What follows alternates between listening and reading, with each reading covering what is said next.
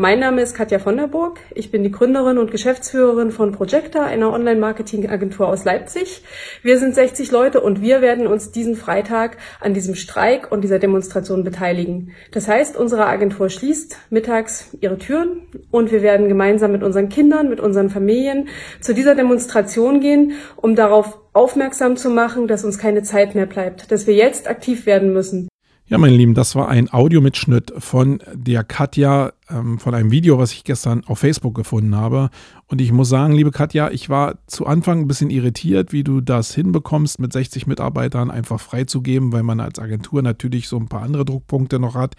Aber eigentlich war es ja Quatsch. Nach ein paar Minuten fiel mir auf, hä? wir machen auch andere Team-Events oder äh, machen Socializing hier. Das heißt, die Stunden werden sowieso immer im Alltag kompensiert.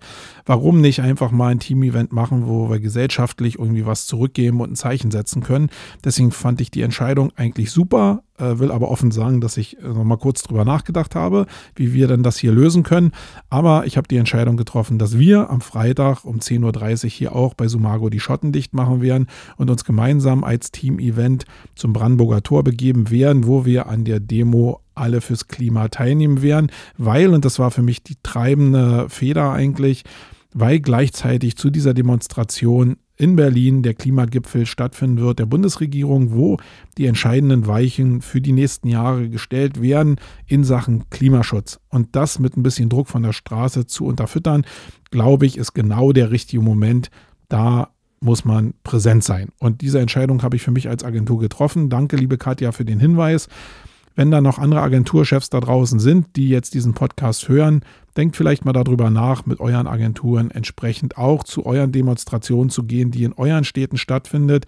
Ich habe entsprechend in den Show Notes einen Link gesetzt, wo ihr nochmal gucken könnt, wo in der Bundesrepublik Deutschland äh, an bestimmten Orten zu welcher Zeit demonstriert wird. Ähm, würde mich freuen, wenn da noch andere Leute dem Aufruf folgen. So, jetzt geht's aber erstmal los. Wait.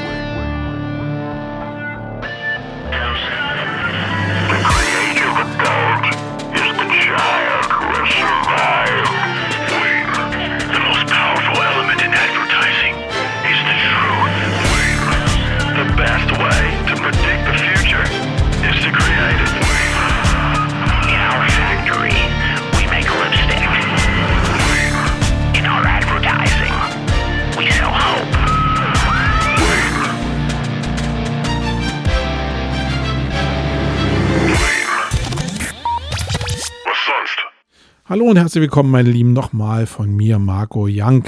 Ähm, ich bin der Host in dieser Sendung und äh, du bist in der Ausgabe 104 des Wayne Podcasts. Ich bin frisch zurück aus den Vereinigten Staaten, habe ja da die Inbound besucht, eine Veranstaltung von HubSpot mit 26.000 äh, Besuchern und will dir im Hauptthema dieses Podcasts natürlich davon berichten, was ich da erlebt habe. Ich will dir sagen, warum ich da überhaupt hinfahre, welche Erwartung ich da hatte, wie ich das als Veranstalter sehe, was ich für Learnings aus den Sessions mit rausgenommen habe und dir hinterher natürlich erklären, ob sich sowas für dich lohnt oder nicht, weil das ist natürlich kostenintensiv, das kostet schon ein paar Euro ähm, und ist dann der Nutzen, den man daraus zieht, eigentlich groß genug, um diese Investition zu machen?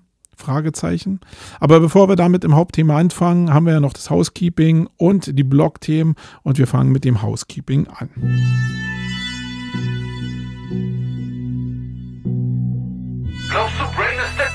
Szene? Dann wird es Zeit für die Metaebene. Oh.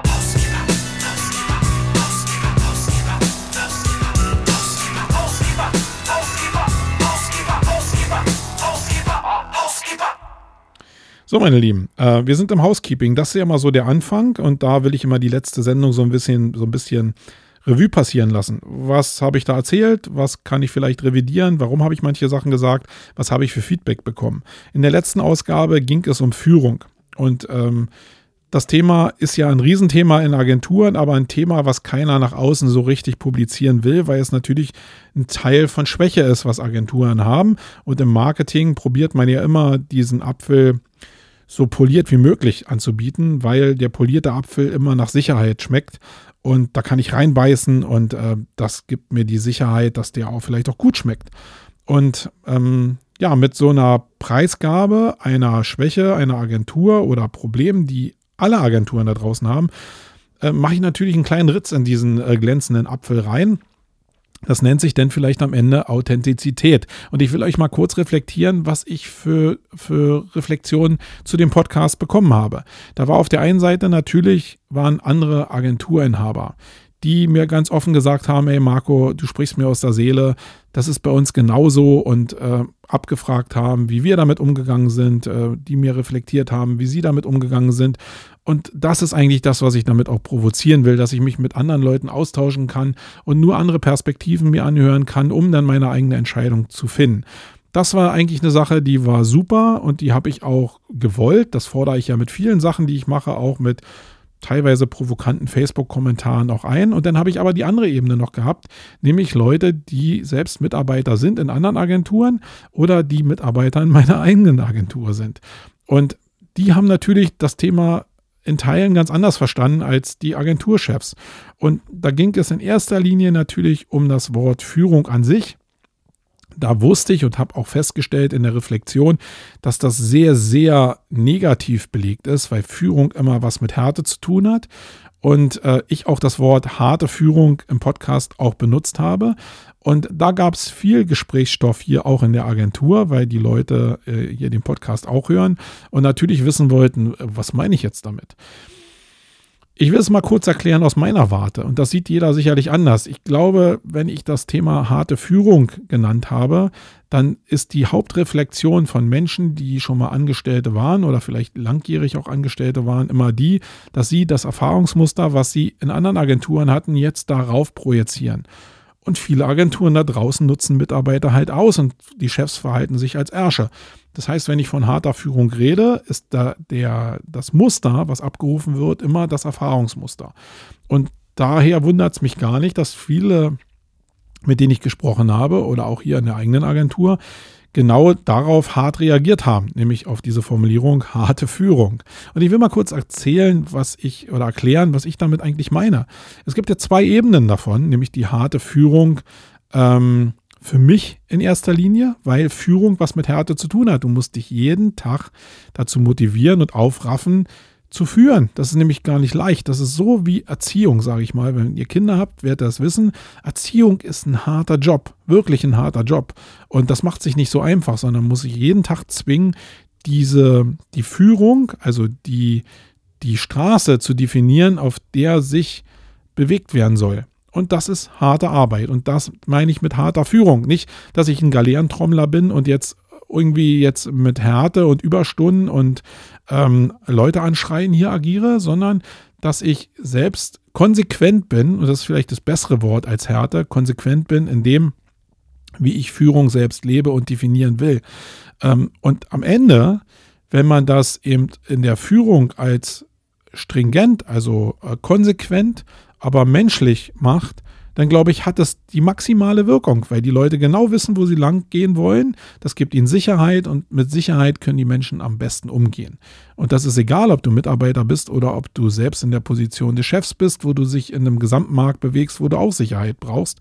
Ähm, das ändert sich überhaupt gar nicht. Also definiert das für, für das, wenn ihr das gehört habt, einfach so, dass ich das wirklich als ein Prozess sehe und auch das dass ich das fragil nach außen gerollt habe, dass es dieses Problem überhaupt gibt, ist natürlich auch eine Sache, wie ich an das Thema rangehe. Das zeigt eigentlich auch, wie ich an das Thema Führung rangehe, nämlich dass ich offen auch mit meinen Mitarbeitern das Thema besprechen will und mich selbst dazu zwinge oder auch die Reflexion ähm, faktisch erzwinge, ähm, dass man sich mit dem Thema auseinandersetzt, weil sonst wären ja so eine Themen wie Führung oftmals unter den Teppich gekehrt und ich glaube, dass es aber wichtig ist, die in entsprechenden Meetings oder in Einzelgesprächen nochmal zu thematisieren. Ja, das wollte ich zur Erklärung nochmal loslassen. Ähm, ich glaube, dass das war nochmal wichtig. Dann ein anderes Thema in eigener Sache. Wir suchen ähm, SEO-Mitarbeiter. Das hatte ich schon mal in den letzten Ausgaben gesagt. Es ist natürlich nicht so leicht, Mitarbeiter zu finden. Schon gar nicht Mitarbeiter zu finden, die auch in unser Wertesystem passen von Agentur. Das ist, glaube ich, ähm, cool, wenn man drin ist, aber es ist gar nicht so leicht in das Wertesystem sich einzufügen, haben wir gemerkt, weil wir jetzt mittlerweile sehr großen Wert darauf legen, weil wir eben auch ein bisschen anders sind. Wir denken hier in der Agentur die Themen ein bisschen rechts und links äh, ein bisschen offener und probieren da kreativ zu sein. Und da ist so ein gewisser Spirit hinter, der für diese Agentur entscheidend ist. Und wir suchen halt Leute, die genau in dieses Wertesystem reinpassen.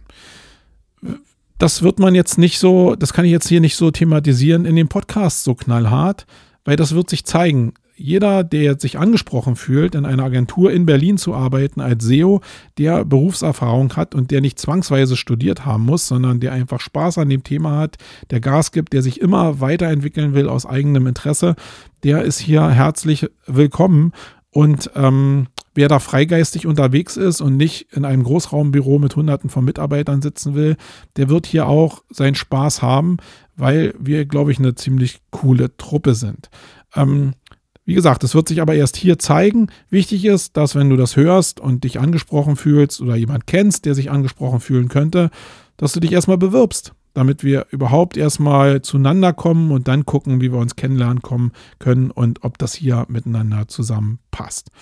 Da will ich nur mal darauf hinweisen, auch wieder so eine Erkenntnis, wenn man nicht drüber redet, dann wird man auch überhaupt nichts auf die Straße bringen. Wenn ich also nicht sage, dass ich irgendwelche Leute suche, weil ich diesen hochglanzpolierten Apfel erhalten will, dann äh, werde ich auch keine Leute kriegen. So einfach ist das Spiel in dem äh, Zusammenhang. Ja, dann noch in eigener Sache 2. Ähm, die Marketing Underground steht ähm, noch nicht direkt vor der Tür, aber wir sind da hart am Rödeln. Wer da also noch Interesse daran hat, nach Berlin zu kommen und ein Format zu erleben, was nicht völlig anders strukturiert ist, aber was doch sehr anders aufgebaut ist mittlerweile als das, was die Standardkonferenzen und Standardmessen da draußen bieten. Dann kommt doch einfach nach Berlin am 3. und 4. Dezember. Da findet die Marketing Underground statt. Am 3. als eine Messe mit entsprechenden Stages und auch Vorträgen und am 4. zu der Konferenz. Ähm, ja, dazu will ich eigentlich gar nicht mehr sagen. Guckt einfach äh, auf die Seite oder googelt mal nach Marketing Underground und ähm, dann seid ihr herzlich eingeladen, dahin zu kommen. Gerne, wenn ihr da Fragen zu habt, fragt mich. Gar kein Problem. So, das war jetzt das Housekeeping und ähm, wie immer in den letzten Ausgaben kommt jetzt hier ein Commercial Break. Commercial Break. Ja, meine Lieben, in dieser Ausgabe haben wir auch wieder einen Werbepartner, nämlich Ahrefs, so wie in den letzten beiden Ausgaben auch. Ein Link-Building-Tool, ein Link-Building-Monitoring-Tool, äh, was wir in der Agentur schon seit vielen Jahren benutzen und sehr erfolgreich auch benutzen. Das habe ich in den letzten beiden Ausgaben ja schon über ein paar Nebentools vorgestellt, will in dieser Ausgabe aber nochmal darauf hinweisen, speziell darauf hinweisen, dass das ein Tool ist, was dir die Link-Building-Arbeit eben immens erleichtert oder zumindest darstellt. Ähm, ich will das kurz erklären. Wenn du im Bereich SEO unterwegs bist, gibt es ja zwei Teile, nämlich einmal die On-Page-Optimierung, also die Optimierung der Inhalte, und es gibt den Bereich der Off-Page-Optimierung, nämlich die Verlinkung zu den entsprechenden Inhalten. Und die Verlinkung hat, obwohl es oftmals totgeredet wird, immer noch algorithmisch eine enorme Bedeutung. Und zu wissen, welche Links jetzt auf meine Seite gehen, also auf meine Domain gehen, aber auch auf welche Unterseite, ist schon sehr, sehr wichtig, um den Erfolg von SEO beschleunigen zu können.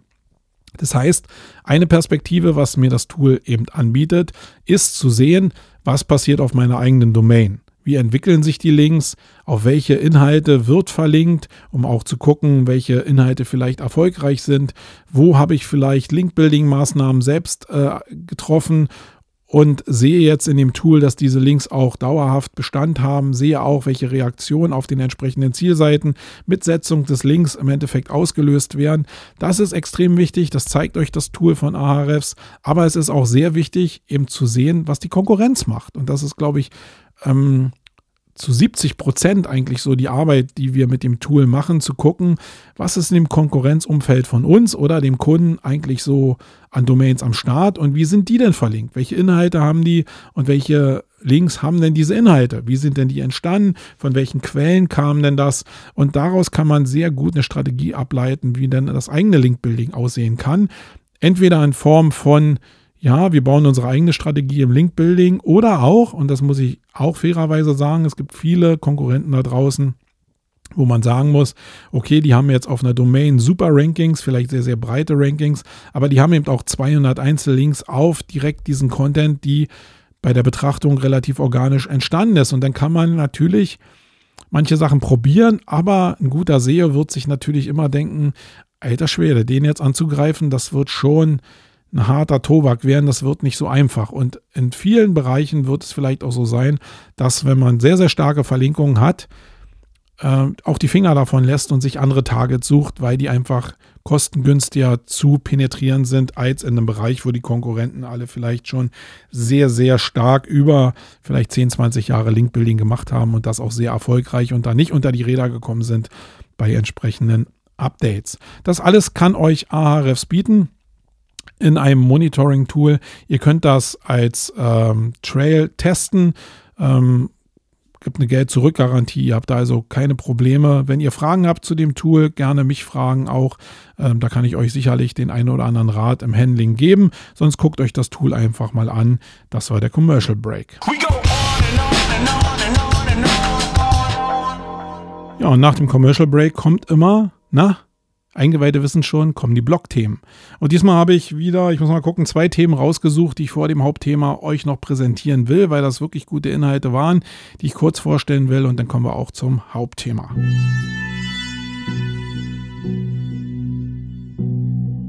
Coole Sets aus der Blogosphäre, angerührt für die Legionäre. Oh.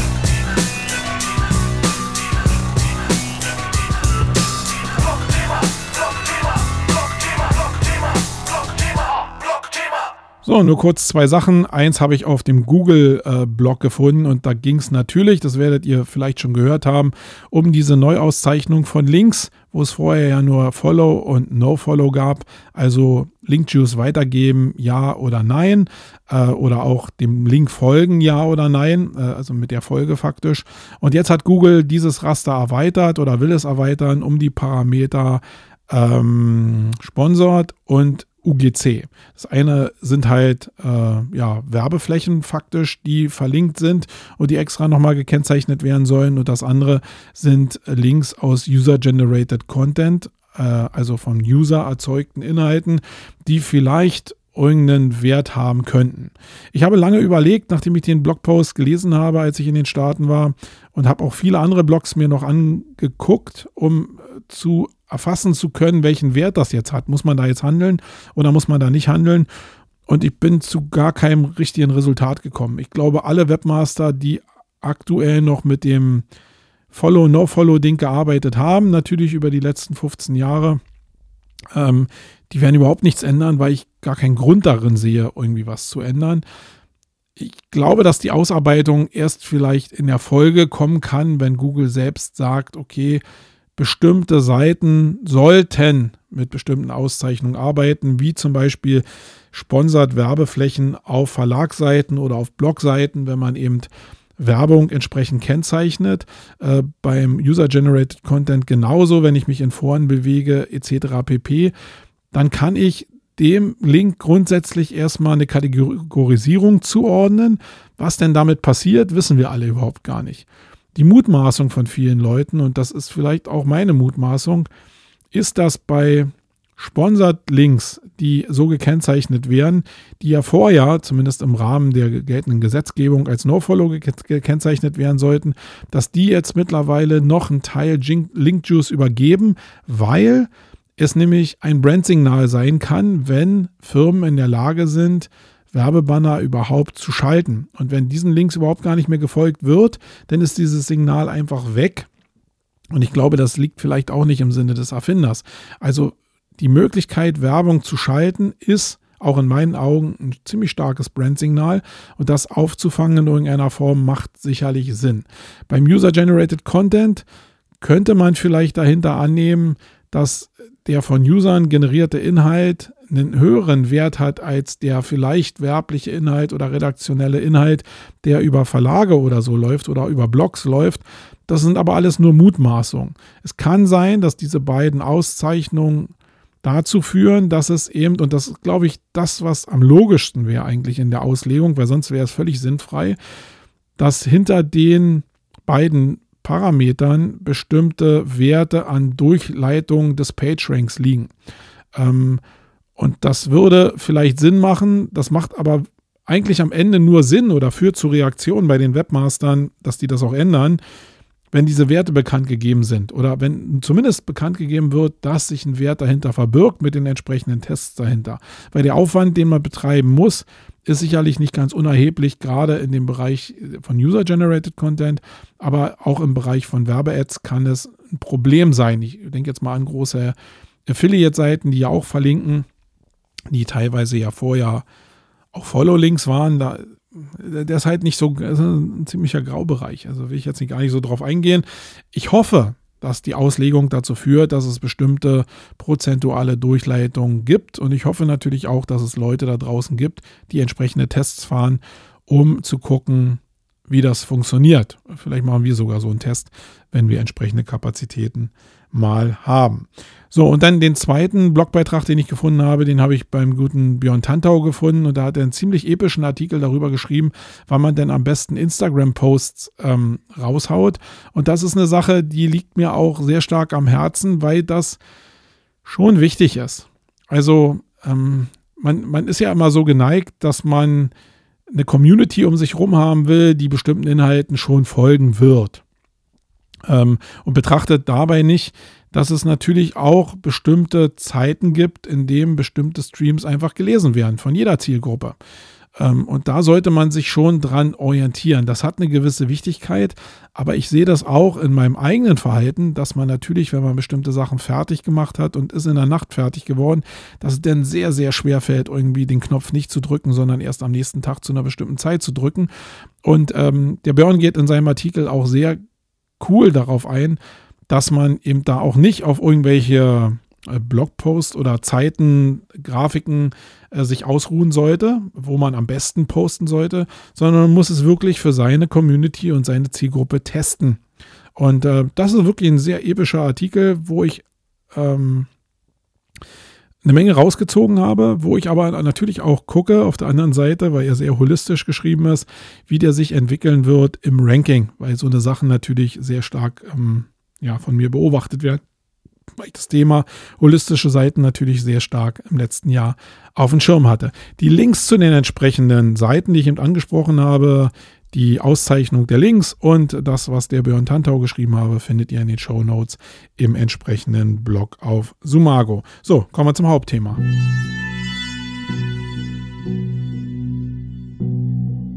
Denke groß wie eine Daisy Cutter. Sei bereit für das Main-Geschnatter. Oh.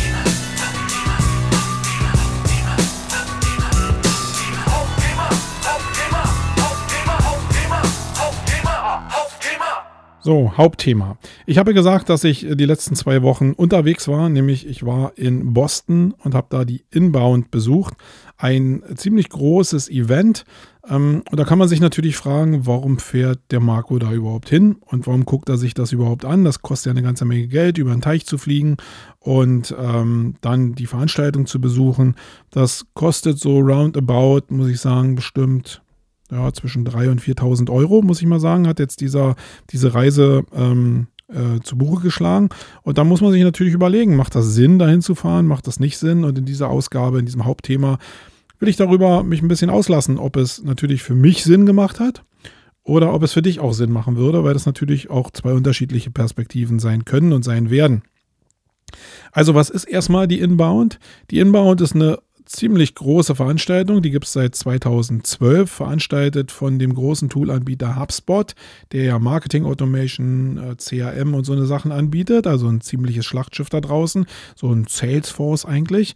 Ähm, mit, mit ziemlich viel Reichweite. Ähm, man sieht es immer wieder auf den Seiten äh, von vielen Anbietern, dass HubSpot benutzt wird, weil die Engines, die ausgeliefert werden, alle ähnlich aussehen.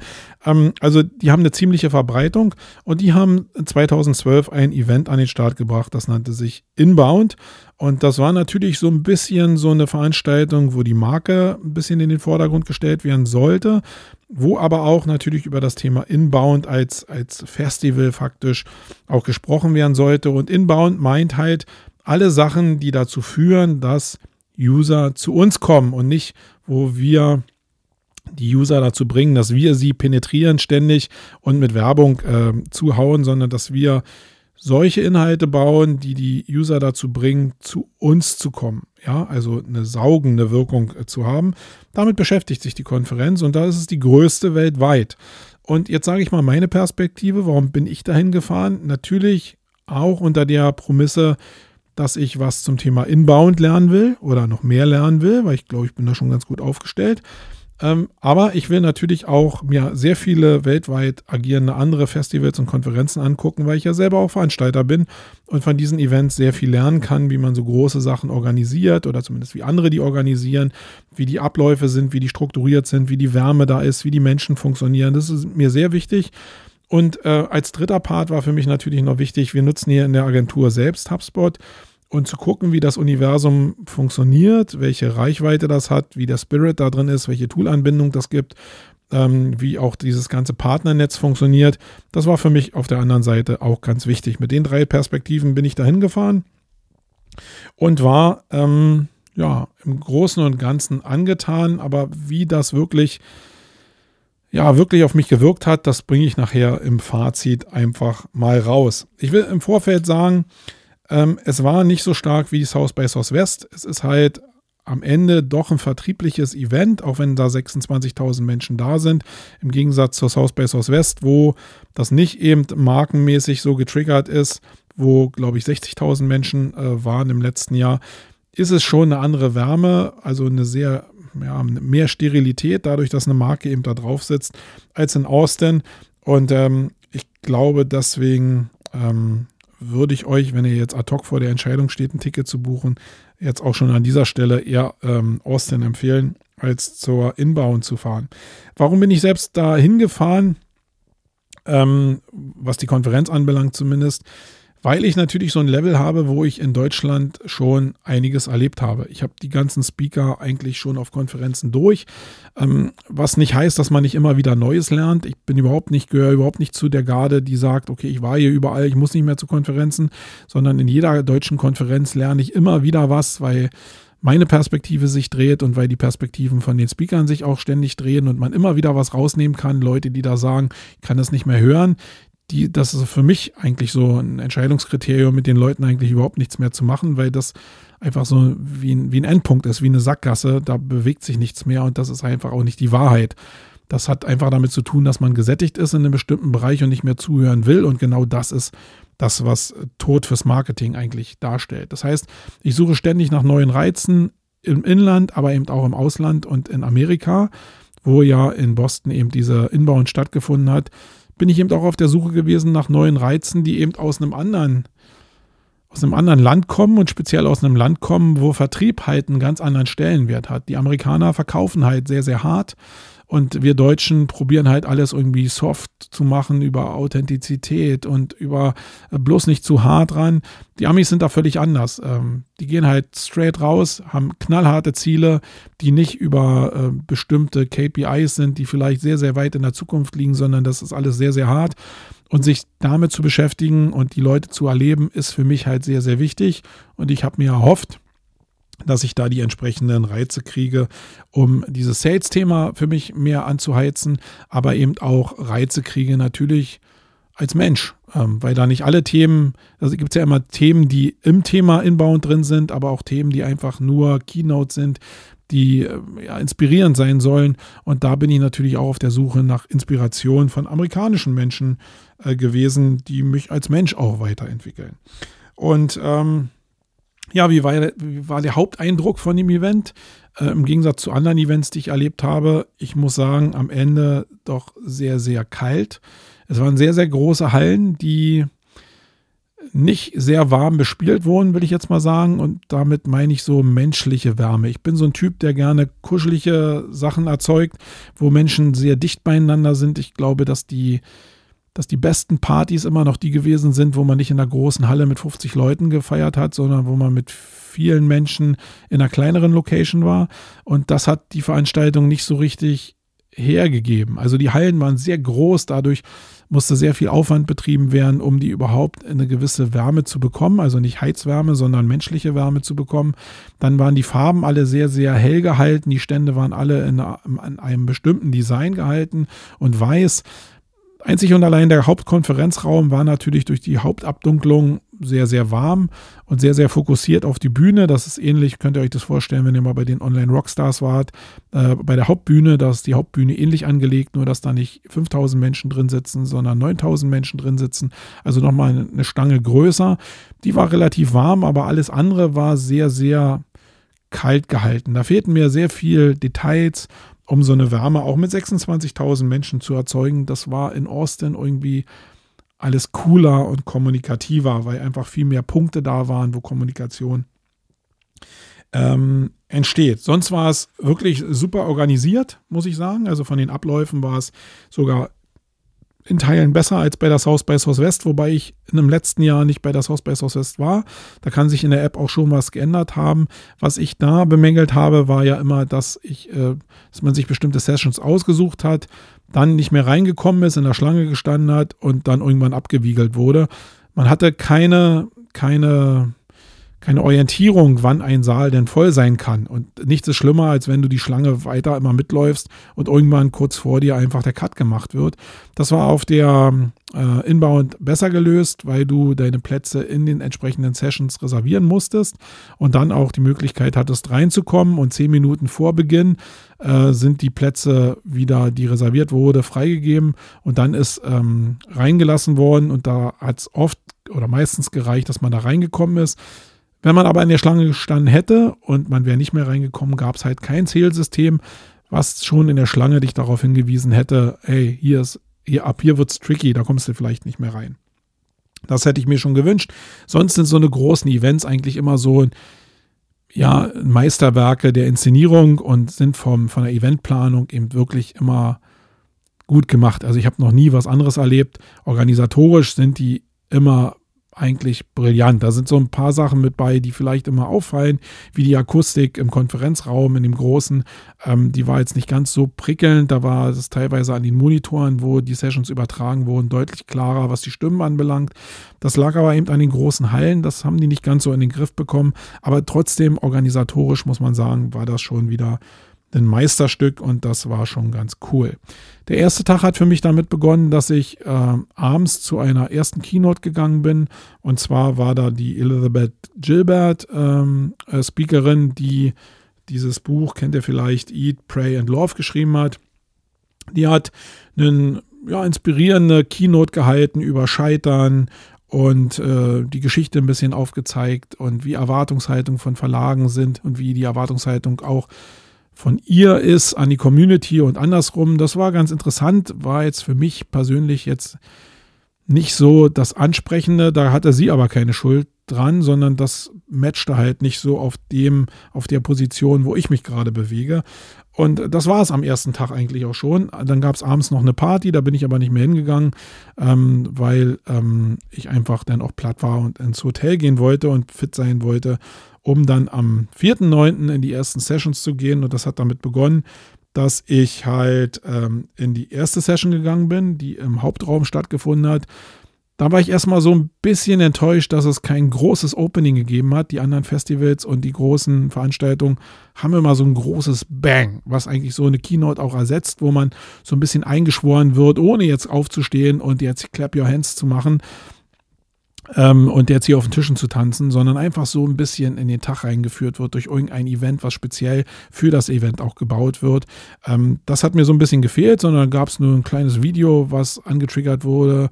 Dann gab es äh, einen Tusch und dann kam der erste Speaker auch schon und das war Alexis äh, äh, Ohanian. Das ist der Gründer von Reddit gewesen, einem Newsportal äh, in den Vereinigten Staaten. Und der hat ganz gut beschrieben, das war recht inspirierend, dass er mit seinem Produkt damals an den Start gegangen ist, das gar nicht so eine richtige Resonanz gekriegt hat, dann aber irgendwann einen guten Käufer gefunden hat und er es verkauft hat und dann gemerkt hat, dass das eigentlich in der Welt, die da draußen stattfindet, nicht so richtig funktioniert und viel größer werden könnte und es wieder zurückgekauft hat.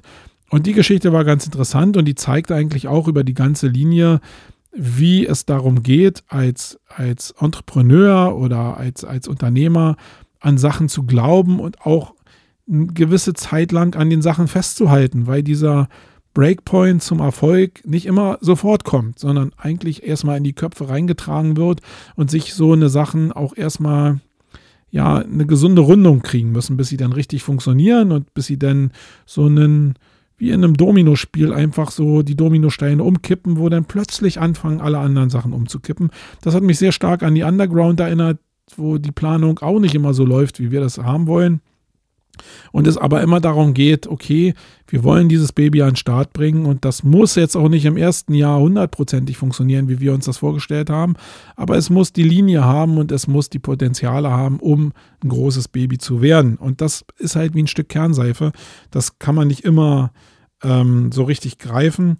Und das ist eine schöne Botschaft gewesen, die er da an den Start gebracht hat. Dann war ich bei ähm, Adeola Adeobi.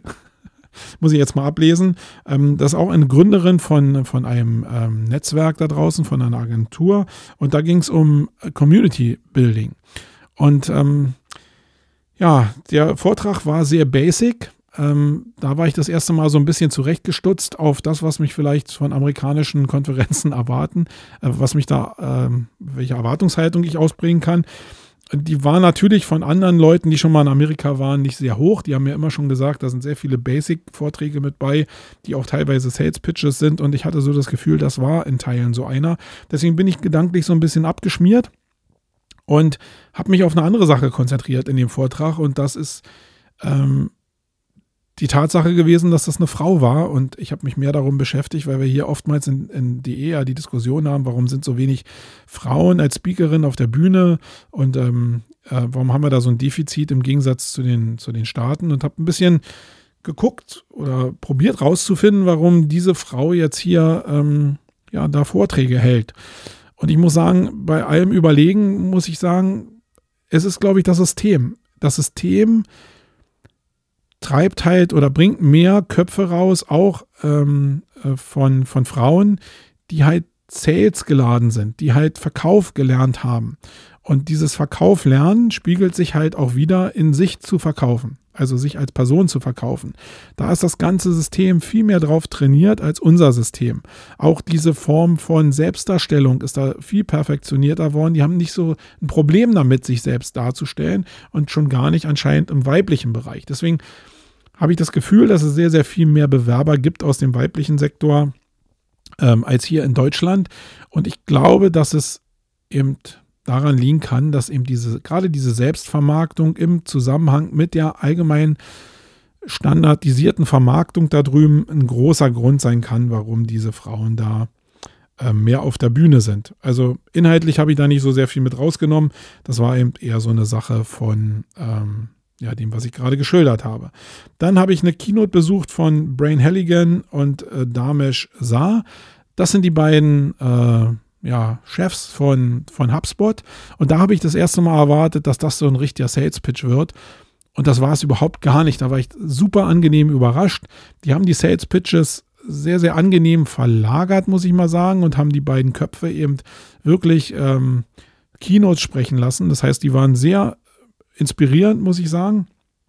Ähm, der Brian hat ähm, einen Vortrag darüber gehalten, ähm, wie man, ähm, also die Kernbotschaft war, how they sell is why they win. Ähm, und das soll einfach beinhalten, dass die Art des Verkaufens der Grund ist, warum bestimmte Unternehmen gewinnen. Und das hat er anhand von fünf Punkten aufgezählt. Die habe ich in den Show Notes auch nochmal als Bild hinterlegt. Ich glaube, macht jetzt keinen Sinn, jeden Punkt einzeln extra aufzuklüseln. Das werde ich vielleicht in den nächsten Podcasts mal so ein bisschen als Einzelthemen äh, abfeiern. Aber im Grundsatz geht es darum, dass du dich halt bemühen musst. Also wie, wie du verkaufst als Unternehmen mit den entsprechenden Werten auch, mit den entsprechenden, äh, mit dem, mit der entsprechenden Kommunikation von Nutzwerten, so wirst du auch nachher vielleicht als Gewinner hervorgeben. Und der erste Teil, also das Wie, ist halt entscheidend geworden für das, warum sie gewinnen. Und da hat er eine halbe Stunde, glaube ich, ging die Session wirklich ähm, einen sehr coolen Vortrag gehalten, der sehr inspirierend war. Danach kam der Damesh, äh, ist ein Inder, glaube ich, oder ein Pakistani als Hintergrund, ähm, der irgendwann auch mal als Programmierer angefangen hat bei HubSpot äh, mit einer Vision in einem Unternehmen und der sich da hochgearbeitet hat und der sehr schön sich an einer einzelnen, an seiner einzelnen eigenen Geschichte langgehangelt hat, nämlich einer Geschichte, die darauf basiert, dass er nicht schwimmen kann und sehr, sehr wasserscheu ist. Und irgendwann Kinder bekommen hat und den Kindern irgendwie ja mitgegeben hat. Also sein Sohn war dann auch wasserscheu und er muss irgendwann oder wollte auch nicht schwimmen lernen und ihm ist irgendwann bewusst geworden, okay, das kann ja jetzt nicht damit enden, dass ich als Vater meinem Sohn mein Angstmuster übermittle, sodass der eigentlich dieselben Ängste hat und dieselben Schwachpunkte hat, wie ich sie habe. Und ähm, er hat ihn ja irgendwie mit leichtem erzieherischen Druck dazu gebracht, dass er zum Schwimmunterricht gegangen ist und äh, ja, zum Baden gegangen ist, spielerisches Baden. Und das hat irgendwie zwei Tage gedauert und da war der Sohn eine totale Wasserratte. Und dann gab es noch mal ein bisschen Stillstand. Der Sohn wurde größer und irgendwann, als er so ein bisschen reifer wurde, ist auch dem Sohn irgendwie bewusst geworden, dass er ja diesen Prozess damals durchlaufen hat, nämlich diese Wasserscheu abzulegen und auch sich an den Druck erinnern kann, die die Eltern aufgebaut haben, den die Eltern aufgebaut haben, um ihn dahin zu kriegen. Und hat irgendwann seinen Vater gefragt, warum er das denn mit ihm gemacht hat und sich selbst nicht dazu zwingt, diesen Schritt auch zu gehen und hat eben die Unternehmensentwicklung genau an diese Geschichte angelehnt, was in puncto Storytelling und Vortragswesen wirklich eine super Leistung war, also wirklich toll war. Ähm, und hat dazu geführt, dass er die Geschichte natürlich abgeschlossen hat mit dem Erfolg, dass er sich selbst gezeigt hat in einem Video, wie er diese Angst überwunden hat und wie er zwar im Hundestil durch ein Becken geschwommen ist, aber geschwommen ist und auch Spaß daran hatte, getrieben durch die Inspiration, die sein Sohn ihn zurückreflektiert hat. Und das war schon ein sehr, sehr toller Vortrag, muss ich sagen, auch mit der Historie, die er hatte, als Inder in dieses Unternehmen reinzukommen. Ähm, eine tolle Sache. Danach gab es natürlich diese Abkühlung. Also nach diesen beiden inspirierenden Vorträgen saßen die Leute mit offenen Mündern da und dann kam er, der Sales Pitch von HubSpot, wo der Vizepräsident oder Vicepräsident halt von HubSpot äh, aus dem Sales-Bereich die neuen Features abgelassen hat, die HubSpot halt hat. Und da merkte man das erste Mal, das, was diese Veranstaltung im Kern halt ist. Es ist eine Community-Veranstaltung von Leuten, die HubSpot halt nutzen. So ein Community-Building-Event. Und das ist so, hat mich sehr stark erinnert an die Events, die Apple zum Beispiel da abfeiert, wenn sie das neue iPhone vorstellen. Genauso ähnlich war das auch. Das heißt, das war immer so, ey, wir haben das Produktfeature, haben wir freigegeben jetzt und das ist da und die ganze Gemeinde hat das ordentlich abgefeiert, weil viele natürlich auf bestimmte Features auch gewartet haben. Das war für mich aber, und da kommt jetzt die andere Perspektive ins Spiel, der Moment, wo ich das am meisten das Gefühl hatte, wo die anderen Leute da applaudiert haben. Wir sind relativ jung im Umgang mit äh, HubSpot. Das heißt, wir nutzen jetzt HubSpot so circa ein bisschen über ein halbes Jahr. Äh, sind dabei, uns da einzuarbeiten und erkennen natürlich auch manche Schwächen in dem System, wobei das natürlich auch immer ja, schwierig ist zu entscheiden, weil wenn du das jetzt ähm, modular äh, darstellen willst, was HubSpot eben im Zuge der Marketing Automation und im CRM-System in der Verbindung eben als ein System stattfindet, dann hast du wieder andere Probleme. Ich hatte aber, als ich in dieser Session gesessen habe, wirklich das Gefühl, dass ich in ein System reingesaugt werde, aus dem ich nie wieder rauskomme. Das hatte schon ein bisschen, äh, hatte eigentlich das nicht, aber ich habe es assoziiert so ein bisschen mit Scientology. Und das hat natürlich damit zu tun, wie das auch ist, wie ich bestimmte Sachen eben auch ähm, ja, hier einpreise, damit ich die Tools mir auch leisten kann. Weil wir sind jetzt in so einer Standardversion unterwegs, wo wir den Sales-Teil noch äh, bestimmte Module raufgesetzt haben, ähm, was wir uns kombiniert haben, baustellenmäßig. Aber das geht immer nur im ersten Schritt. Wenn die Vertriebsteams von HubSpot dich in dieses System reinlassen, sind die ziemlich flexibel, äh, was die Module anbelangt. Wenn du dann aber den nächsten Schritt gehen willst, und da rede ich jetzt von Schritten von 120 Euro im Monat hin zu 800 ähm, Euro im Monat und dann noch äh, zu 1200 hin zu 3900 pro Projekt, muss man dazu sagen dann muss man sich natürlich überlegen, ob man diese Schritte macht, weil man jetzt zum Beispiel ein Formular dazu kriegt, was man aktuell nutzt, wo man ein Double Opt-in nochmal bestätigen lassen will, was eben personalisiert ist, was man eben in einer größeren Ausbaustufe nur kriegt. Dann muss man ja die Entscheidung schon treffen, ob ich jetzt für, für ein System, was ich aufsetze, jetzt bereit bin, 800 Euro oder Dollar mehr zu bezahlen oder nicht da reinzugehen. Und dann spielt auch diese ganze Sache noch mit rein die Daten, die ich da einmal in dem System habe, die kriege ich ja nie wieder da raus in der Verbindung, wie sie da stattfindet. Das heißt, ich mache mich von dem System immens abhängig. Und das ist in vielen anderen Systemen natürlich auch so. SAP funktioniert genau in diesem Markt, Salesforce funktioniert genau in dieser Art, Microsoft funktioniert auch in großen Teilen in dieser Art. Google auch mit, mit den entsprechenden Tools. Also sie sind eigentlich in Linie mit vielen oder in guter Begleitung mit vielen anderen Tools da draußen, die genauso funktionieren. Die Frage ist, lässt man sich darauf ein? Ist die Lösung, sich jetzt in das System zu begeben oder das Problem so für sich zu nutzen und modular zu nutzen, dass man den größten Unabhängigkeitswert auch da rausziehen kann? Andere Leute werden natürlich auch schreien und sagen, okay, HubSpot mit der Datenlagerung in Amerika werde ich jetzt nie unbedingt ähm, DSGVO-konform hinbekommen das mag so sein, dass bestimmte Teile davon halt vielleicht nicht so sind, aber ich glaube, dass HubSpot grundsätzlich ein Interesse hat am deutschen Markt und sie darauf das Tool entsprechend auch noch anpassen werden. Ich glaube, da würde ich mir jetzt weniger Gedanken darüber machen. Es geht mehr um diese Abhängigkeit. Wer mir da also, und das ist jetzt mal ein Aufruf an euch da draußen, wer da also mir reflektieren kann, wie ähm, wie dieses Abhängigkeitsmuster von HubSpot bei euch vielleicht funktioniert hat und ob ihr in HubSpot reingegangen seid oder ob ihr modular gearbeitet habt, dann reflektiert mir da gerne, gibt gerne eure Erfahrungen entweder hier in dem Blog in die Kommentare für alle oder schreibt mich auch persönlich an und reflektiert mir da bitte eure Erfahrung. Also das Ganze, was da der Christopher äh, O'Donnell rausgebracht hat, war ein klassischer Sales Pitch, aber ich glaube, der gehörte in dem Eventformat einfach auch dazu.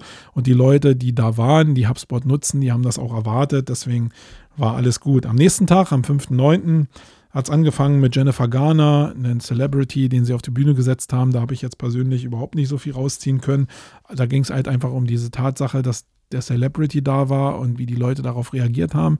Da gucke ich natürlich als Veranstalter immer schon drauf und denke, okay, die reagieren halt sehr, sehr heftig darauf. Und was hat das eigentlich mit dem Marketingalltag zu tun? Wird denn der Chef irgendwann fragen, was war denn gestern auf der Inbound Marketing, wo ich irgendwie 800 Dollar für dich bezahlt habe? Was hast du denn da gelernt? Ähm, da wird vielleicht keiner sagen, irgendwie, ja, ich habe jetzt irgendwie bei der äh, Ghana im Vortrag gesessen und habe das und das gelernt. Ähm, oder wird es so verpacken, dass, er, dass er halt im nächsten Jahr wieder dahin gehen kann und wird es entsprechend reißerisch verpacken. Das wäre aber natürlich schon eine Form von Intelligenz, die ähm, oftmals nicht so sehr verbreitet ist. Die nächste Session war dann ähm, Brian Williams. Ähm, eine wirklich tolle Session zur Perspektivveränderung, gerade was die, der Umgang von Agenturen mit Kunden anbelangt oder mit, mit, mit Interessenten anbelangt. Da hat er den Unterschied sehr klar herausgestellt, wie so dieser normale Ablauf bei Agenturen ist und da bin ich auch nicht vorgefeit. Äh, da muss ich mich leider ähm, auch an die eigene Nase packen. Deswegen war es für mich auch, glaube ich, ganz lehrreich. Er hat das in einer, in einer Ansprache festgemacht. Wenn der Kunde das erste Mal in der Agentur sitzt und der Kunde fragt, ja, und wie können Sie uns denn jetzt helfen? Und da ist die Standardantwort von vielen Agenturen halt, dass sehr, sehr viel mit Fachbegriffen äh, gearbeitet wird und sehr viel, viel mit Denglisch gearbeitet wird, auf einem Level, die der Kunde auf der anderen Seite, der oftmals ja nicht damit so vertraut ist, überhaupt gar nichts anfangen kann. Und jetzt gibt es eine Reaktion beim Kunden, vielleicht, dass er, dass er sagt, okay, der, der hat so viele Fachbegriffe, der scheint schon Ahnung davon zu haben. Äh, und dadurch, dass es so viele Leute noch machen, scheint das ja auch in bestimmten Phasen zu, funktio zu funktionieren. Aber die bessere Form wäre eigentlich, dass man sich auf die Perspektive des Kunden einlässt und eben nicht dieses äh, fachspezifische raushaut, sondern ihm eben erstmal erklärt, dass das keine Sicherheit gibt für die Maßnahme, sondern dass man ihm erklärt, dass man sich bemüht, mit dem Know-how, was man in der Agentur hat, und dieses Know-how kann man ja dann gerne auch begründen, einen Weg mit dem Kunden zu beschreiten, innerhalb vielleicht der nächsten sechs Monate mehr organischen Traffic auf die Seite zu bekommen, der dann auch konvertiert werden kann. Ähm, das verstehen die Leute, das also in einfachen Worten runterzubrechen, dass mehr Besucher auf die Seite kommen, wo am Ende mehr Conversion entstehen können, wo dann mehr Umsatz draus entsteht, also ähm, Wachstum zu organisieren für ein Unternehmen. Und das eben in Kundensprache. Das ist, glaube ich, das, wo ich auch als Person ein bisschen dran schwächle, wo wir vielleicht unsere Werbemittel auch nochmal entsprechend anpassen müssen nach diesem Vortrag, ähm, weil ich glaube, dass diese Kundensprech äh, zu erlernen oder sich nochmal zu reflektieren halt unheimlich wichtig ist. Frage an euch da draußen, wie macht ihr das? Seid ihr da schon perfekt oder lasst ihr euch vielleicht auch von der Reaktion von den entsprechenden Interessenten treiben? Weil das mache ich auch ganz gerne, dass ich auch gucke, ist denn der auf der anderen Seite überfordert mit dem, was ich da sage oder muss ich einen Gang zurückschalten? Ich glaube, dieses Zuhören ist eben auch wichtig, weil nachdem man ähm, so den ersten Aufschlag gemacht hat, gibt es ja eine Gegenreaktion von dem Interessenten und daran mache ich meistens fest, wie ich dann mein Verhalten entsprechend anpasse. Aber dieser Perspektivwechsel war eben extrem cool und hat einen extremen Mehrwert für mich nochmal. So, was gab es denn am nächsten, als nächste Session? Ähm, da habe ich den, achso, den Dominic Woodman gehört von Distilled, den kennt ihr vielleicht. Ähm, Distilled ist ja eine relativ bekannte Größe auch im Bereich SEO und er hat auch einen Vortrag gehalten zu, ähm, wie man denn auch SEO erfolgreich mit B2B-Companies machen kann. Und äh, da hat er ein paar Beispiele gebracht, äh, die ich sehr interessant fand. Und das beste Beispiel habe ich auch nochmal als Grafiken in die Shownotes gelegt, ging um das Thema ähm, Branded Search gegen normale äh, Keywords, also die nicht branded sind, wo nicht der, der Markenname mit in der Suche enthalten ist. Und da hat er ein paar Grafiken zu gezeigt, wo er Zahlen präsentiert hat, wo denn ungebrandeter Inhalt herkommt. Und ähm, das war mal ganz interessant, um sich nochmal zu verdeutlichen, wo man vielleicht diese Bemühungen außerhalb der Marke irgendwie auch stattfinden lassen kann. Und da stand eben ganz deutlich auch, dass es äh, ein Wiki sein kann, dass es ein Ratgeber sein kann, dass es ein Blog sein kann, äh, wo Inhalte generiert werden, die nicht unbedingt mit dem Markennamen assoziiert werden, sondern die direkt über die Keyword-Kombination ähm, gesucht werden. Ähm, dann habe ich einen Vortrag wieder von einer Frau gehört, nämlich von der Dara Johnson ähm, von Carbon. Die ist da CMO. Und das war auch wieder so ein Vortrag, der mir persönlich überhaupt nichts gegeben hat, der aber gezeigt hat, dass die Frauen eben sehr, also es war wirklich ein Selbstabgewichse von, äh, fand ich zumindest von, von wir sind so geil, weil wir im Silicon Valley waren und wir haben da das und das gelernt. Ich hatte aber nicht das Gefühl, dass das bei den Zuhörern, bei den amerikanischen Zuhörern nicht ankam, sondern die haben eben dieses Sales-Sprech und dieses glatte Polieren und wir sind die Schärfsten halt irgendwie anders inhaliert. Ich fand das ziemlich anstrengend, weil das immer nur darum ging, ja, wir, wir, wir, wir, wir. Also die hat genau das Gegenteil gemacht von dem, ich höre mal eigentlich die, der anderen Seite zu, sondern äh, das, was wir da gelernt haben und wir sind die Schärfsten, das können wir euch auch übermitteln. Das war so die Darstellungsform, die sie gewählt hat und das fand ich ziemlich anstrengend, aber hat eben wieder gezeigt, wie die Frauen da auf die Bühne gehen, mit welchem Kreuz und mit welchem Selbstwertgefühl aus einem Sales-Prozess heraus ähm, ja, sich selbst auch zu verkaufen. Und das hat die wirklich auch brillant gemacht. Inhaltlich war es für mich mit dem deutschen Background halt schwierig. Aber da wird sich in Zukunft, glaube ich, in Deutschland auch noch einiges verändern. Dann bin ich zu einem Vortrag von Dan Ginges gegangen weiß jetzt gar nicht, von welcher Agentur der war. Da ging es darum, ähm, dass man nicht nur Content kreiert, sondern dass man Erlebnisse kreiert. Und der hat ein schönes Beispiel gebracht von, es gibt ja diese Süßigkeiten, Reese's äh, in Amerika. Das sind so kleine, äh, wie Trets, nur dass da irgendwie so, so, so ein Peanut Butter drin ist. Also ziemlich, da isst du zwei Dinger von und da ist selbst mir, der gerne süß ist, irgendwie, da steht es mir schon bis äh, Hacke bis Nacke. Und der hat aber ein schönes Beispiel gebracht darüber, wie Reese die Produkte angepasst hat zu dem, was die User reflektiert haben. Also es gab da Bereiche, wo Feedback von Usern, also von Konsumenten, äh, von, von äh, ja, wie nennt man die, die, die das Essen, die Konsumenten, ja, ähm, äh, zusammengetragen hat. Und da war zum Beispiel eine, eine Sache, dass sie gesagt haben, ey, wir würden ganz gerne äh, diese Reese's auch wie, wie MMs haben. Und das kam von einer gewissen Anzahl an Menschen und dann haben die gesagt, okay, ja, dann machen wir das halt als, als Trätsform, als MM-Form ähm, und äh, bringen das auf den Markt. Und dann ähm, hat das einen gewissen Erfolg gehabt oder hat das nicht Erfolg gehabt und das hat darüber entschieden, ob das Produkt am Markt geblieben ist oder nicht. Es wurde aber gleichzeitig dafür benutzt, um eben Marketingwerbung für das Produkt zu machen. Hey, guckt mal her, gibt es eine neue Form und probiert die doch mal. Das ist ja eine andere, frischere Form von Marketing hm, als die, wenn man immer mit demselben Produkt irgendwie an den Start geht. Und das ist eben mit vielen anderen Sachen probiert, dann äh, probiert worden. Da ist zum Beispiel aus Zweierpackungen, die sonst immer so als Törtchen auch angeboten worden sind, gesagt von, hey, macht doch mal kleinere Törtchen und macht so Viererpacken oder macht Achterpacken. Und das haben sie alles gemacht auf Basis von dem, wie die Nutzer das reflektiert haben, die Konsumenten das reflektiert haben und haben dann entschieden, welche Produkte laufen am Markt gut oder welche laufen nicht gut und haben die, die gut laufen, am Markt gelassen und nicht äh, oder nicht.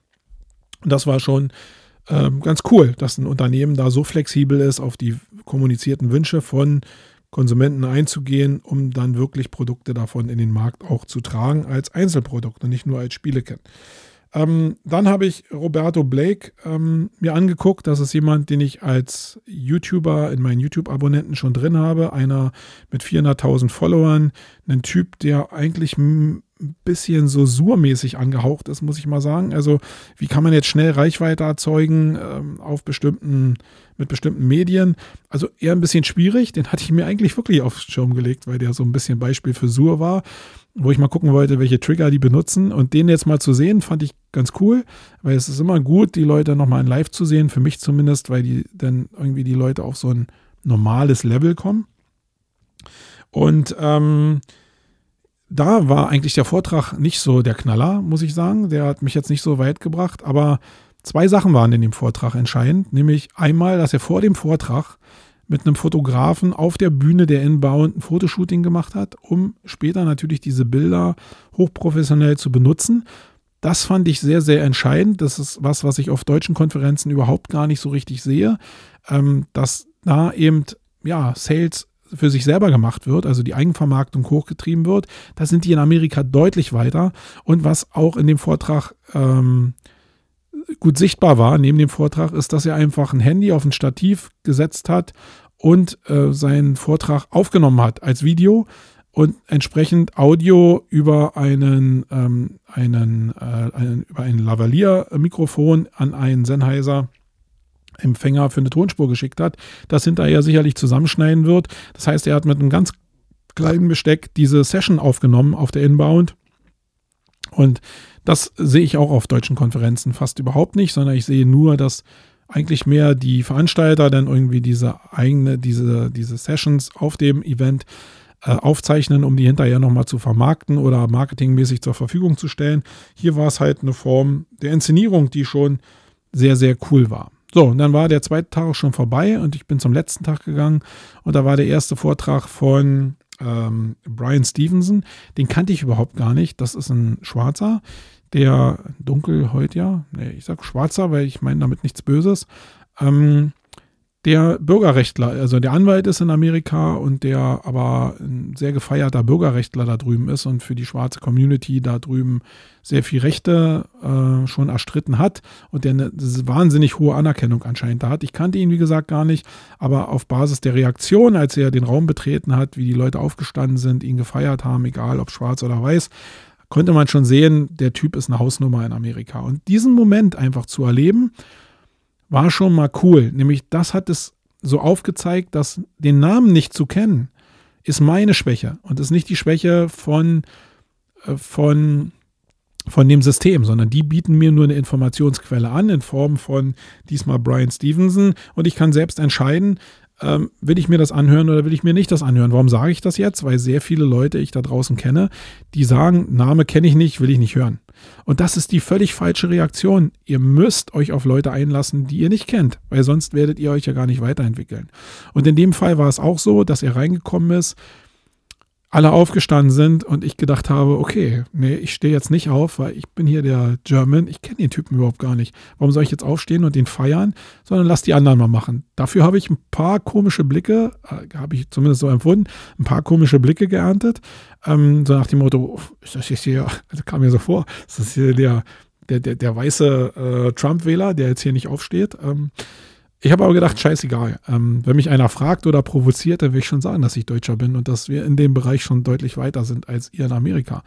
Und dann hat er eben angefangen zu erzählen und über seinen Werdegang zu erzählen und wie er da als Anwalt die Bürgerrechte probiert zu verteidigen oder einzufordern und hat eben irgendwann an einem bestimmten Punkt auch angefangen, über die amerikanische Geschichte zu reden und den Umgang mit der amerikanischen Geschichte, also der Amerikaner mit der amerikanischen Geschichte und hat da die Indianer eben ins Spiel gebracht und hat eben gesagt, dass dieser ja, Genozid von Indianern auf dem amerikanischen Kontinent halt nie richtig aufgearbeitet wurde von Amerika und dass wir in Deutschland da deutlich weiter sind, weil wir eben nach dem Zweiten Weltkrieg eben ja, das für uns probiert haben, wenigstens aufzuarbeiten, auch wenn uns das vielleicht nicht super gelungen ist, aber wir haben es wenigstens probiert im Gegensatz zu vielen, zu vielen anderen Nationen. Und dass wir eben auch Gedenkstätten haben, wo wir daran gedenken, dass wir eben bestimmte Fehler unserer Historie, große Fehler gemacht haben. und äh, hat uns da immer so äh, faktisch herausgestellt und das hat auch immer wieder zu, äh, zu, zu, zu, Applausstürmen geführt irgendwie, wo ich gedacht habe, okay, äh, jetzt bin ich hier als Deutscher, sitze hier, weiß zwar keiner, aber eigentlich äh, hatte ich so das Gefühl, hey, wir machen in Deutschland schon viel richtig. Ähm, und hatte auch das Gefühl, ja, wir können auf das, was wir da geschichtlich als Nation geleistet haben, und da bin ich schon durchaus einer, der da stolz drauf ist, auf das, was wir als Nation, als Gesamtheit aller Menschen geschaffen und geleistet haben ähm, nach dem Zweiten Weltkrieg, dass man da schon stolz drauf sein kann, ähm, auch so wie das im Ausland gesehen wird. Äh, das war schon mal eine Perspektive, die mich als Mensch zumindest weitergebracht hat. Ich weiß, dass es schwierig ist, in Deutschland zu kommunizieren, dass man stolz auf sein Land sein kann, aber auch alleine durch Amerika durchzufahren und wieder zu sehen, wie das Gesundheitssystem da aufgestellt ist, wie viele arme Menschen das gibt, wie viele auf der Straße leben und so, da weiß man ziemlich schnell, in welchem weichen Federn man sitzt und in welchem tollen System man eigentlich lebt. Und ja, ich habe Glück gehabt, in dem System geboren worden zu sein, aber ich bin noch 50 Jahre und muss sagen, ich habe seit dem 16. Lebensjahr in dem System auch mitgearbeitet und habe als mikrokleines Rädchen auch dazu beigetragen, dass dieses System, was wir hier doch recht erfolgreich auf die Beine gestellt haben, so funktioniert, wie es funktioniert. Und den Stolz kann jeder Einzelne auch haben, egal ob du bei VW am Fließband stehst oder ob du bei der Polizei oder bei der Bundeswehr gearbeitet hast oder irgendwo Räume geputzt hast oder Bauarbeiter warst, egal was, oder Dönerverkäufer bist, du hast zu dieser zu diesem Land beigetragen, zu dem, wie es jetzt ist. Und da kann man ruhig mal auch stolz darauf sein und diese diese Sicht hat mir irgendwie der Vortrag von dem Brian Stevenson äh, nochmal sehr klar vor Augen geführt und dafür war ich alleine schon äh, dankbar, obwohl ich den Menschen vorher überhaupt gar nicht kannte. Ja, dann gab es äh, noch 14 Videomarketing-Tipps. Da war das inhaltlich auch wieder schwach, aber entertainmentmäßig wieder super. Da konnte ich als Speaker was wieder rausziehen, wie der das so gemacht hat. Das war also dann inhaltlich doch wieder cool, obwohl es ähm, nicht der Inhalt war, der eigentlich hätte cool sein sollen für mich. Ähm, und das Highlight eigentlich für mich jetzt persönlich war äh, ein Auftritt von Chip und Joanna. Ähm, Gaines heißen die, das wusste ich gar nicht. Ich kannte die nur aus äh, Fixer Upper. Ich weiß nicht, ob ihr diese Serie kennt. Ich glaube, die läuft auf Fox oder auf D-Max, wo ein Typ ist, also ein Paar ist, ein, äh, ein Ehepaar, wo er in, nee, nicht Innenausstatter, wo er äh, Handwerker ist und Häuser restauriert, also alte Häuser wieder aufbaut, neue Wände setzt, also ein Innenausbauer ist und sie Innenarchitektin ist äh, und so kleinteilig so die Ausstattung macht, Innenausstatterin ist. Ähm, und die werden im Fernsehen halt hier schon in Deutschland irgendwie abgefeiert und das ist in Amerika anscheinend noch sehr, sehr viel größer. Und die auf der Bühne zu sehen, war halt wirklich ein Knaller, weil das war wirklich ein Fest der Unterhaltung gerade der, ähm, der Chip ist halt so ein Entertainer, so in dem Stil von, äh, von Tom Cruise. Jetzt nicht, weil Tom Cruise bei, äh, bei Scientology ist, sondern weil der eben dieses, ich weiß nicht, ob es bei euch auch so ankommt, dieses einnehmende, smarte Wesen hat. Und das ist auch so mit entsprechenden lustigen Sprüchen. Ähm, war das eben sehr, sehr, sehr, sehr unterhaltsam. Und ähm, sie haben aber trotzdem neben den vielen Lachern und der Unterhaltung eben sehr gut dargestellt, dass das eben auch ihr Erfolg eine Aneinanderreihung von großen Zufällen und auch richtigen Entscheidungen war. Das heißt, die Entscheidung auch ins Fernsehen zu gehen, um ihre beiden Businesses, die sie schon vorher hatten, ähm, auch groß zu machen. Sie wussten, dass das eine, mit der Familie auch eine, eine Entscheidung ist, die nicht nicht ohne ist. Und sie haben sich darauf eingelassen und bereuen es jetzt mittlerweile auch nicht. Aber es ist halt ein Weg gewesen, der eine große äh, private und familiäre Veränderung gebracht hat. Und damit sind die beiden halt sehr, sehr ehrlich umgegangen. Auch mit dem, ähm, dass sie in Waco in Texas eben ein Business nochmal aufgemacht haben, wo sie so einen lokalen Standpunkt haben zwischen ihren beiden Heimatorten, der ja nicht ganz unumstritten ist oder zumindest eine Historie hat, die zumindest jedem im Kopf geblieben ist, so der international das nur beobachtet hat. Da gab es ja damals dieses Riesensektenmassaker, ähm, wo am Ende des Tages, glaube ich, dieses Haus abgebrannt ist und es sehr, sehr viele Tote gab ähm, in dieser Sekte. Und ähm, ja, da einfach äh, aus dieser, aus diesen negativen PR-Dingern jetzt was Positives zu machen und dem wieder auch was einzuhauchen, was auch nach außen hin positiv wirkt. Das fand ich schon sehr, sehr cool. Und sie hat eben auch dargestellt, die Joanna, wie sie ähm, ihre Firma Magnolia aus dem Thema groß gemacht hat. Und das war als, äh, als Geschichte eben auch unheimlich stark und unheimlich toll. Abschließend muss ich sagen, es war ein sehr interessantes Event, anders als ich gedacht habe. Ähm, ich habe als Veranstalter sehr, sehr viel gelernt. Ich habe als, als Mensch sehr, sehr viel gelernt. Ich habe als Marketer nicht so richtig viel gelernt. Ähm, würde ich jetzt nochmal dahin fahren? Nein. Das heißt für dich aber eigentlich im, im Umkehrschluss eigentlich überhaupt gar nichts, weil ich bin so ein Typ, der jetzt sagt, okay, ich muss jetzt nicht zweimal auf so eine Megakonferenz fahren, sondern ich würde dann eher zu anderen großen Konferenzen fahren, um mir dann mal anzugucken, wie das andere machen, als da nochmal hinzufahren. Äh, ich würde dann eher zum Burning Man fahren oder zur Adobe Max irgendwie nach LA, um mir das Adobe-Event nochmal anzugucken, ähm, als da jetzt nochmal hinzufahren. So stark fand ich es dann auch wieder nicht, aber ich habe eine Menge gelernt. Und das Problem ist, alles, was ich jetzt erzählt habe, spiegelt, glaube ich, nicht das wider, was du auf so einem Event lernen kannst und empfinden kannst, um das als Erfahrung für dich damit rauszunehmen. Ich glaube, die Königsklasse ist, selbst hinzufahren und rauszufinden, ob es für dich entsprechend cool ist. Also schlecht war es in keinem Fall.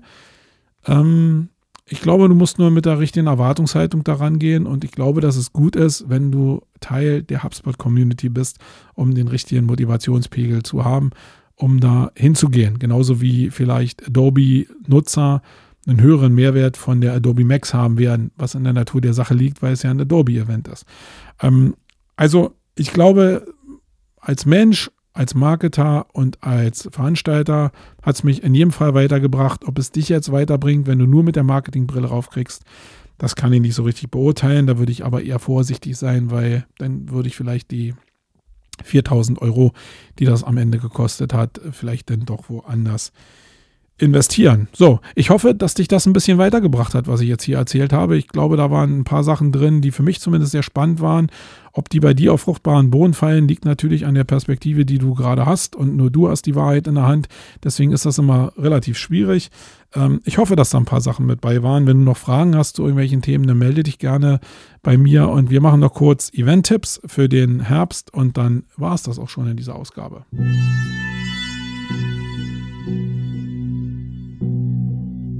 Echte Menschen statt der Scheißmaschine.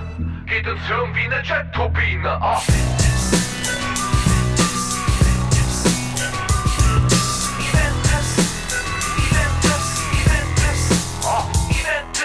So, ähm, bei den Event-Tipps will ich auf zwei Events hinweisen, ähm, wo ich jedes Jahr eigentlich hingehe, die immer eine Basisempfehlung sind für das Gesamtjahr oder für den Herbst.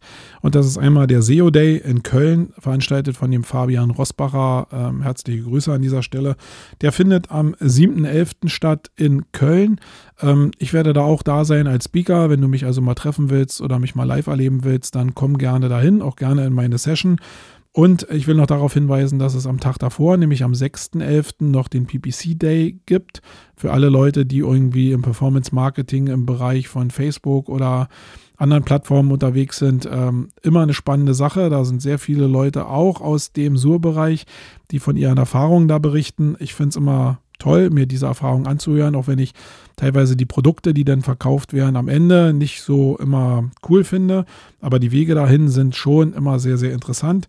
Und es gibt auch noch den MMC am 5.11., nämlich den Messenger Marketing Day, ähm, den der Fabian da macht. Und wenn du damit was zu tun hast, nämlich mit Messenger-Diensten wie ähm, ja, den Facebook Messenger oder WhatsApp etc. pp., dann äh, bist du da vielleicht auch ganz gut aufgehoben und kannst da auch was lernen. Und das zweite Event findet ein bisschen später statt, nämlich ähm, ich rede von der SEOCom, die findet am, äh, am 22.11. in Salzburg statt. Und äh, auch sowas wie ein Pflichtevent, muss ich sagen, ähm, wo ich immer wieder sehr viele Leute treffe, wo aber auch die Inhalte in puncto SEO sehr cool äh, sind. Und wer noch ein bisschen breiter gefächert äh, sich Sachen anhören will über das Online-Marketing, der kann auch noch am 21.11. die OMX ebenfalls in Salzburg besuchen. An beiden Tagen werde ich auch da sein. In Köln werde ich nur am 6. und am 7. da sein. Mehr Zeit kann ich da leider nicht rausreißen. Ähm, ja, das war es als Empfehlung. Wenn du da noch Fragen zu hast, ich war da auf allen Events eigentlich schon sehr oft. Ähm, wenn du da Fragen zu hast, was sich da erwartet, dann kannst du die gerne an mich stellen. Dazu ist dieser Podcast auch da, um die Kommunikation einzuleiten zu dem Thema. Und das war es auch in dieser Ausgabe. Ich bin raus, euer Marco. Tschüss. Wait.